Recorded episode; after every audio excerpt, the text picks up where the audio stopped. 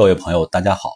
欢迎大家收听小凡为大家录制的公考节目。节目文字版下载，请关注微信公众号，跟着评论学申论。本期话题为：新业态成长必须担当起社会责任。最近几年，借助飞速发展的互联网技术，一些新业态迅速形成并成长起来。但是，一个业态的形成、发育及成长，却并非在其前面加一个“新”字便能巩固和壮大。去年以来，小黄车和滴滴频频成为舆论焦点，以及由此带来的业务萎缩，充分的说明了，不论什么样的业态，有一个最基本的成长原则，必须得到尊重和遵守。这个原则就是，企业必须担当起其所必须担当的社会责任。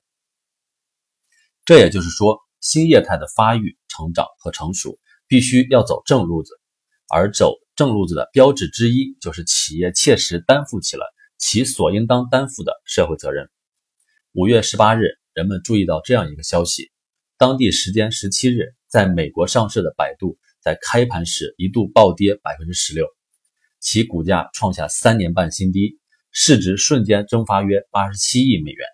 由此便有了百度总市值一度被美团点评超越的说法。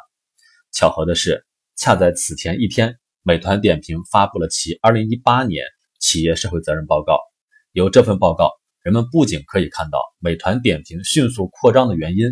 更可以看到中国新业态发育、立足和成长的轨迹。当代企业的社会责任，并不是企业的外部因素，而是和企业日常管理、优化公司治理紧密相关。通过担负社会责任的方式来塑造企业形象，增强利益相关方的信任，是可以得到实实在在的市场回报的。一个企业的市场地位，一个新业态的市场前景，与企业的理念及其经营活动对环境、经济社会等造成的直接或间接影响紧密相连。这种关联已经成为发展前景迥然不同的新业态企业从正反两个方面所证实。一个上市企业影响其市场价值的文件，并非仅仅是企业经营的财务报告，通过企业的社会责任报告。披露企业非财务信息也同样会产生极大的影响。从某种角度而言，非财务信息可以解释企业财务状况的综合性成因，可以让利益相关方意识到形成企业财务状况非财务性因素的制约，从而找到应对的办法。当然，中国新业态发育成长的过程说明，最好的应对方法就是担负起社会责任，以内部管理治理。外部社会责任来约束发展的脚步，始终走在正路子上。毫无疑问，新业态的发育成长不会是一帆风顺的。新业态与既有业态、新业态企业之间的关系都处于变动之中。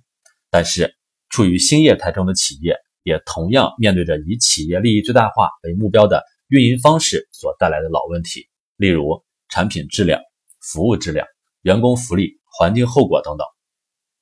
都需要借助企业经营治理之外的力量来寻求和达成问题的解决之道。在企业发展和社会发展的关系形成正相关之后，企业才能实现可持续发展，才能发展巩固壮大。